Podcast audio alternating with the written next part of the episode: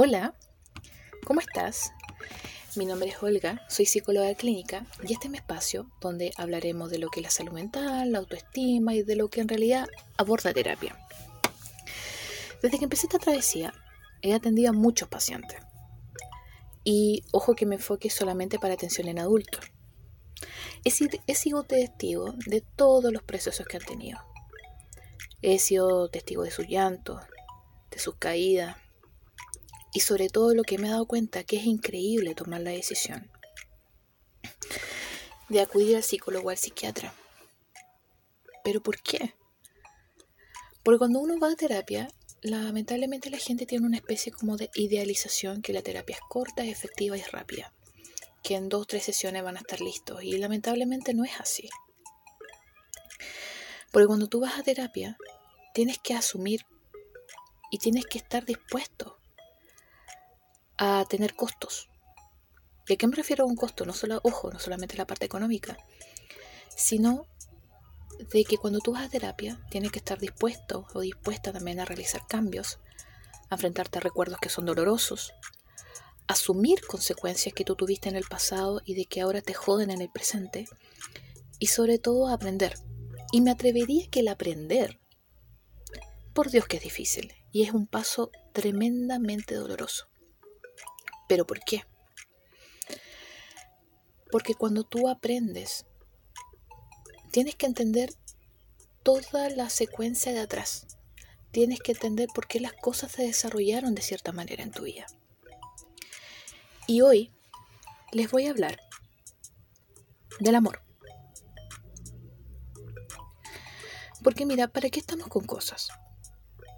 Todos anhelamos un amor verdadero, puro, grato, que nos llene todas las expectativas, que en realidad que sea un amor perfecto. Pero no un amor perfecto que yo pudiera decir de que lo que todo el mundo maneja por perfecto. Lo que tú entiendas por perfecto, que puede ser un amor cariñoso, puede, puede ser un amor sensual, puede ser un amor físico, un amor sexual. De todo, depende en realidad de la persona lo que maneje del concepto de amor. Pero cuando nosotros miramos hacia atrás, a veces tenemos que darnos cuenta cuando somos muy jóvenes y nos falta mucha experiencia. Idealizamos mucho esta idea del amor. Y lamentablemente, confundimos muchas cosas con este. ¿A qué me refiero? Porque cuando tú empiezas a crecer y tienes un poquito más de experiencia y aprendizaje en la vida, te das cuenta que ese amor era solamente cariño, una falta de autoestima tuya o de la otra persona, era un deseo, era un capricho, obsesión o una idea del amor que es tremendamente distorsionada o cruel. Pero ¿qué pasa cuando este concepto de amor te perjudica solamente a ti? Cuando te hace cuestionarte todo y te da más preguntas que respuestas. Cuando vives en constante ansiedad. Cuando empiezas a llorar de la nada o simplemente te das cuenta que caes en constante humillación. Cuando te anulas como persona. ¿Qué pasa con eso? Porque también, lamentablemente, hay personas que juegan y manipulan con los sentimientos del otro aprovechándose lo que sienten por él. Que para mi forma de ver es una forma tremendamente cruel, porque tú solamente estás alimentándole el ego a esa persona. Pero para ti, ¿qué hay? No hay nada. Es lo mismo que, por ejemplo, cuando uno está hambriento y esa persona sabe que tú tienes mucha, mucha, mucha hambre y solamente te da amiguitas de pan te vas a desesperar. Y eso es lo que le gusta a las otras personas. A veces a las otras personas les gusta mantener la atención que tienen en ti, la atención que tienen en ti, pero jamás se arriesgarían a tener una relación contigo. Y tú te sigues torturándote con preguntas que tú sabes que lamentablemente no van a llegar a ninguna parte. Porque ¿qué es lo que pasa? Cuando nos adentramos en este terreno que es realmente difícil, es doloroso, es tortuoso y también cuesta saber para dónde uno va. Es que acuérdate que también el cuerpo habla. Y cuando tú guardas tanto tus emociones, tu cuerpo lamentablemente va a hablar sí o sí. Pero cuando tú sabes que conscientemente esas preguntas no van a llegar a ninguna parte, no van a tener ninguna respuesta concreta que te sirva. Entonces aquí llega un punto exacto. ¿Hasta qué punto eres capaz de soportar? ¿Hasta qué punto eres capaz de moldearte a lo que quiere la otra persona de una relación? Y hasta un punto llegas que no sabes de ti, te perdiste. Y esa es una de las pérdidas más tremendas que puede tener uno. Moldearte lo que quiere la otra persona y olvidarte de tus gustos, olvidarte de tus preferencias, olvidarte de tu estética, olvidarte de todo. Entonces, el primer paso yo encuentro que es de verdaderamente de amor verdadero. Es decir, basta.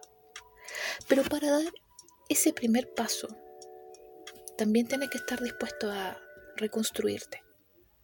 Y aparte de reconstruirte, llorar. Porque también tener esta pérdida es de valientes. Y es de valientes porque es un motivo de aprendizaje. Pero no un aprendizaje fácil. Es un aprendizaje de que lo que tú no quieres que te vuelvan a pasar de nuevo en otra relación. Lo que tú jamás vas a volver a aceptar que te hagan. Es decir, ya basta. Es decir, yo soy mucho más que esto. Y yo merezco más que esto. Porque yo soy fiel a la idea de que cada persona merece un amor a su medida. Y como ya había mencionado antes, todos entendemos el amor de una distinta manera. Todos entendemos nuestra futura pareja de distinta manera. Pero eso no significa de que para todos sea exactamente igual. Significa también que hay que respetar las preferencias y también respetar tus tiempos. Y eso es lo que yo hago en terapia. Yo respeto los tiempos. Respeto los procesos de mis pacientes. Y es inevitable de que cuando, cada vez que yo doy a mis pacientes de alta, no me sienta tremendamente orgullosa. Como una especie de mamá cuando ve que su hijo, académicamente hablando, le va muy bien y le dan un diploma y, y se siente orgullosa, ese orgullo yo siento. Porque yo siempre he dicho de que mis pacientes no son mis pacientes. Yo he tenido historias de vida que a mí me han servido también. He tenido pacientes que salen adelante y con sus caritas de felicidad cuando pueden afrontar algún problema lo hacen de la mejor manera. Por Dios que me siento orgullosa. Y eso es lo que se logra en terapia. Es un proceso largo, es un proceso también difícil y sobre todo de entender. Entender y decir y empezar a trabajar en ti. Porque como bien dijo Oscar Wilde, el escritor europeo, que quererse era también, aparte de un acto de amor, que era una historia de, amor que no iba a terminar nunca. Algo así era, en realidad, no en realidad para serle sincera, no, no me acuerdo muy bien. Pero esta es de una de las aristas también que se toca más en terapia sobre amor. Porque también hay muchas personas que confunden muchas cosas con amor, como lo había mencionado mucho antes. Y sobre todo cuando te empiezas a crecer y empiezan a pasar los años, te empiezas a dar cuenta que esa consecuencia que tú asumiste no lo era para tanto.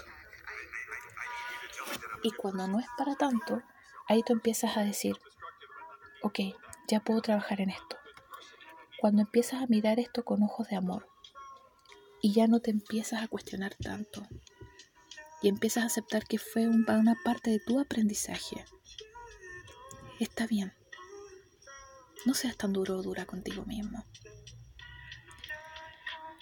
Y eso sería. Este sería mi, primer capítulo de mi podcast. Eh, sígueme en Instagram, eh, que es donde voy a estar mucho más activa. Este es mi, mi primer capítulo. Así que si te gustó, no dudes en contactarme por, mi red social. Y si sabes de alguien que necesita ayuda con la terapia, yo feliz de ayudar. Nos vemos la próxima semana, que creo que van a ser los días miércoles a las 3 de la tarde. Cariños.